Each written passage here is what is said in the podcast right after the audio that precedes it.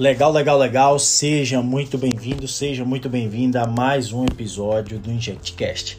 Meu nome é Francisco Neto, eu sou médico anestesista e hoje eu preparei um bate-papo, na verdade, a respeito de uma situação que gera bastante ansiedade em qualquer médico que está gerenciando a via aérea e enfrenta essa situação independente do cenário aonde ele estiver inserido, seja na emergência, centro cirúrgico ou terapia intensiva.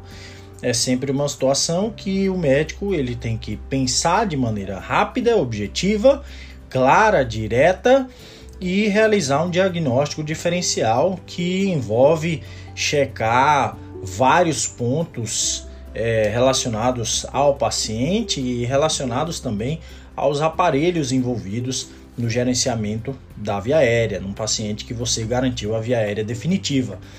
Eu estou falando da situação de dessaturação pós-intubação. A dessaturação pós-intubação é sempre uma situação delicada, porque você, teoricamente, o nosso cérebro, ele sempre pensa: poxa, mas o paciente já está intubado, por que, que esse paciente está desaturando? O cérebro ele quer agir dessa maneira, mas na verdade você, quando você resolve, e isso é na vida médica e não médica, resolver um problema significa conviver com outros novos problemas.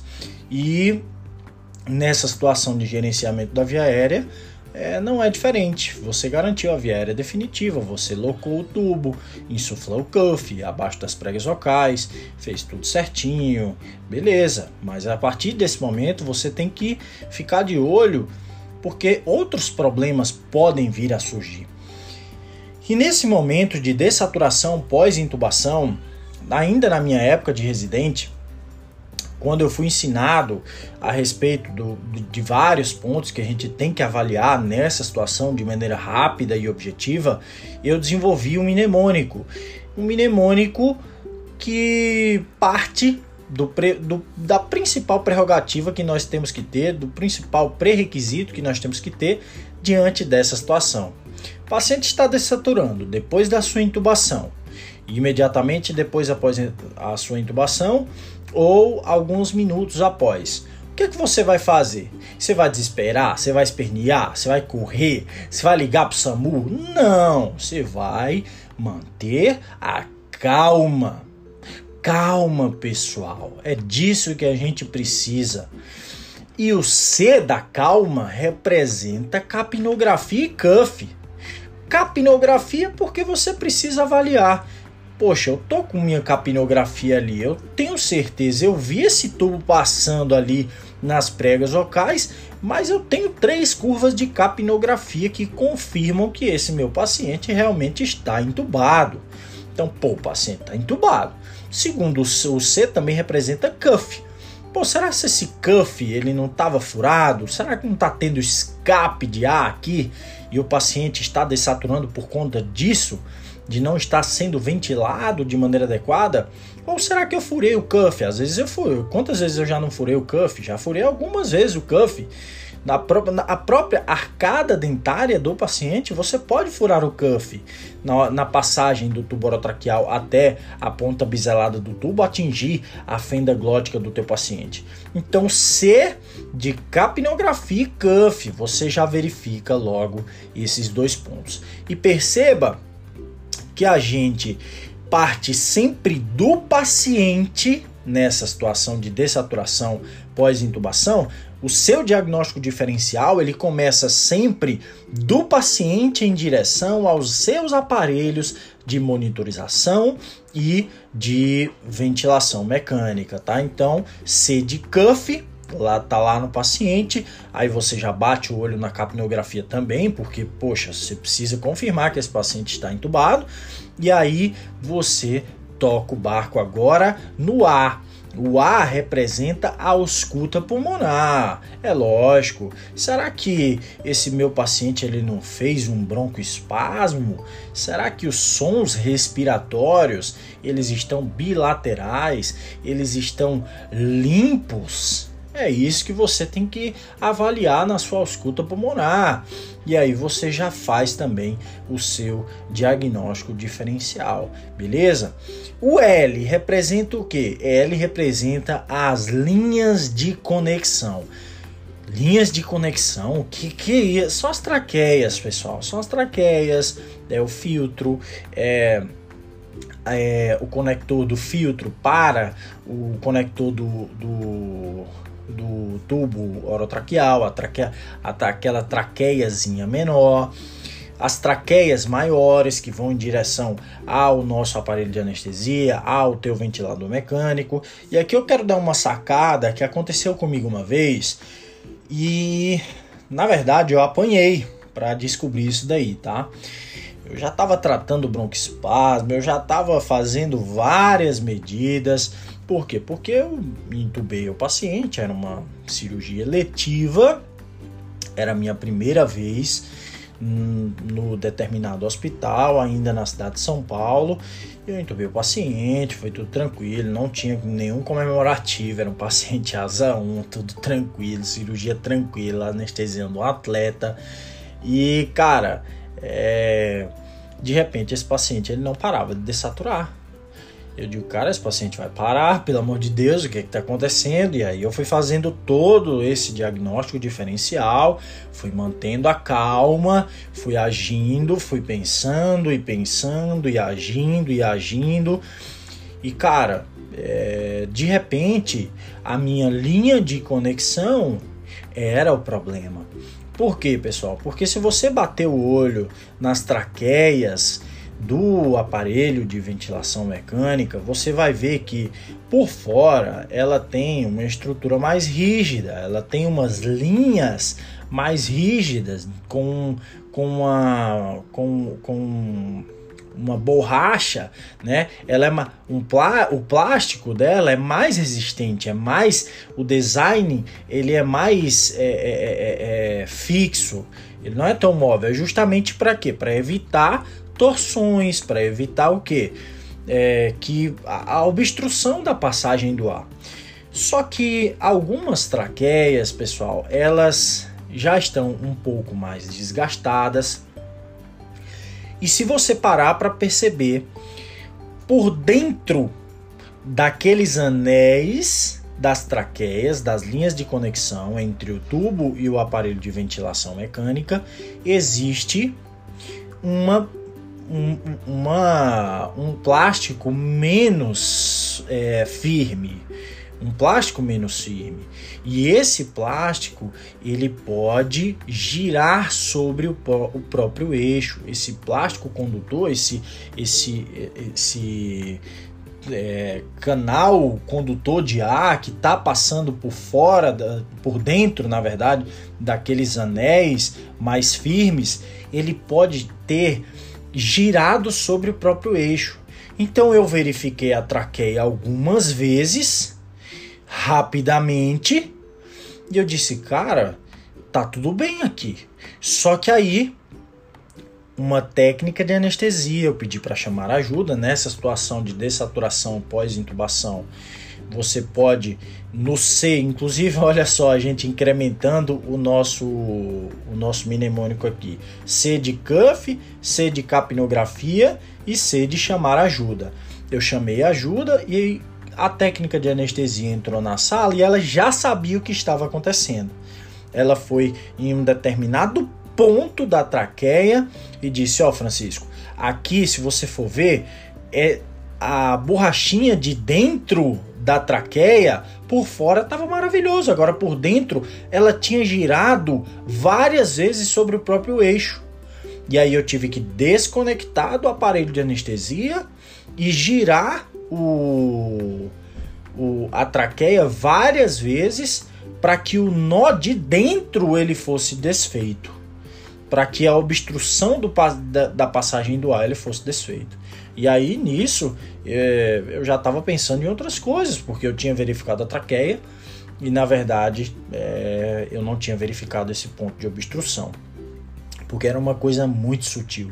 Então, em traqueias mais desgastadas, você vai acabar é, tendo um pouquinho mais de cuidado e verificar não só a parte de fora, porque a parte de fora aparentemente dificilmente ela vai estar tá cotovelada, mas a parte de dentro, o plásticozinho ali de dentro, ele pode ter girado sobre o pró próprio eixo, obstruindo totalmente a passagem do ar. E aí a pressão de pico estoura no ventilador e aí você fica pensando em outras coisas e tal.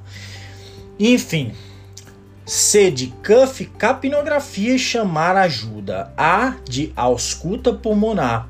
L de linhas de conexão, as traqueias, né, para você verificar. Será que o tubo não está cotovelado? Será que esse filtro não está obstruído? Será que as traqueias elas não estão giradas sobre o próprio eixo, obstruindo a passagem do ar, tá tudo, tá tudo ok, tá tudo ok, o ar tá indo e vindo. Então vamos manter a calma, porque o M agora é de pressão arterial média. Isso daqui também é um clássico, tá, pessoal?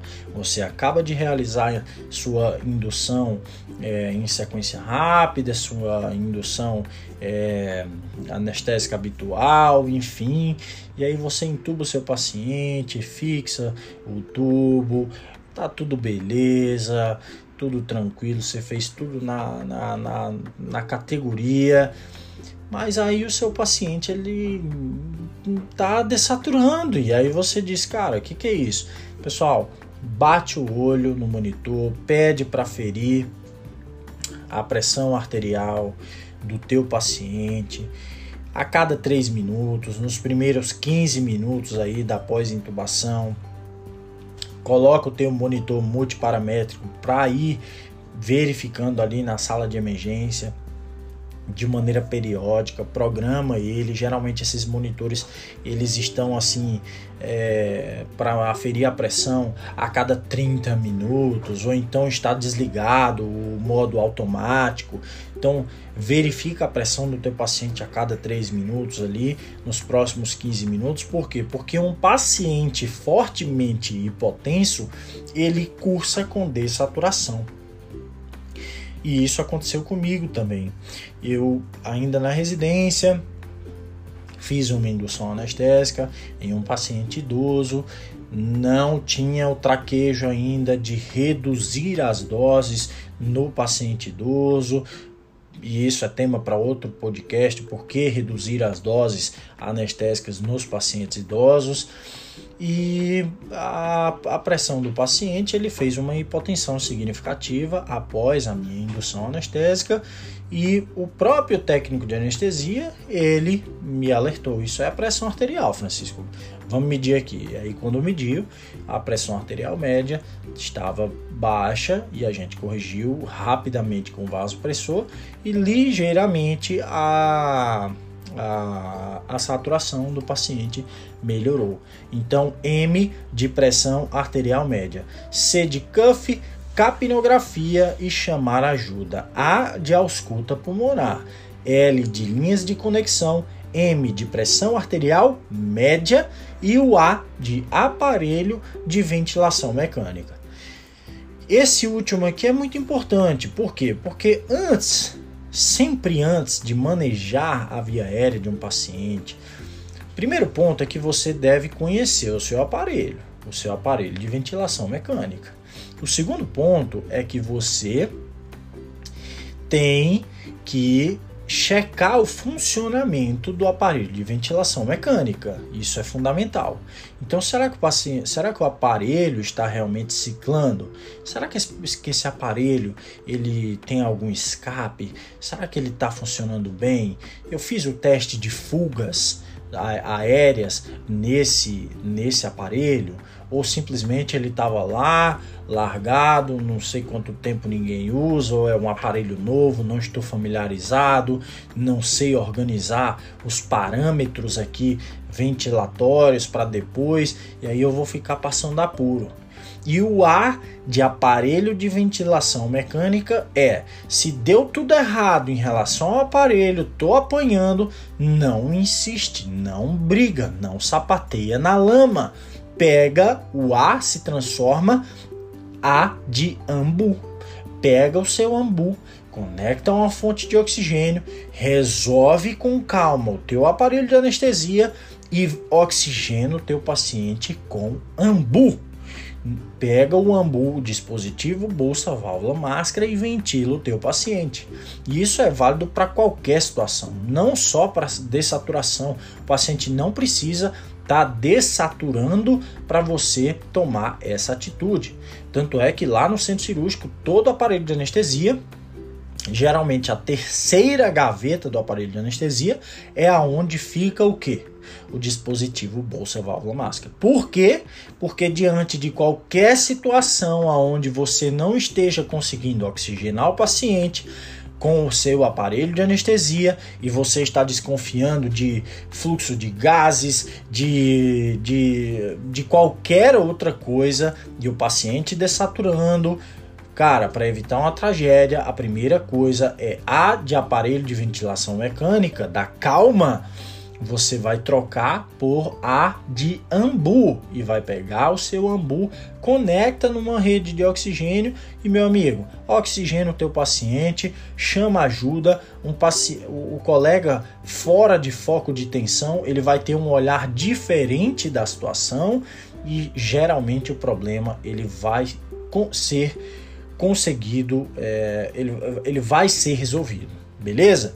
Então, pessoal, só recapitulando o nosso mnemônico, dessaturação, pós-intubação, mantenha a calma. C de cuff, capnografia e chama ajuda. A de ausculta pulmonar, vê se os sons estão bilaterais, estão limpos, né? É, se não tem uma intubação seletiva, L de linhas de conexão, já deixei aqui minha experiência em relação a essa obstrução da passagem do ar das traqueias, tem que ficar ligado nisso aí, acotovelamento de tubo, o M de pressão arterial média, o teu paciente está forte, fortemente hipotenso, não sei, corrige aí com vasopressor de resgate, A de aparelho de ventilação mecânica, que você já deveria conhecer, já deveria ter testado ele tudo bem direitinho, mas caso contrário, se você estiver diante de uma dificuldade, não é para ficar apanhando do aparelho e o paciente lá é, enfrentando a dificuldade clínica.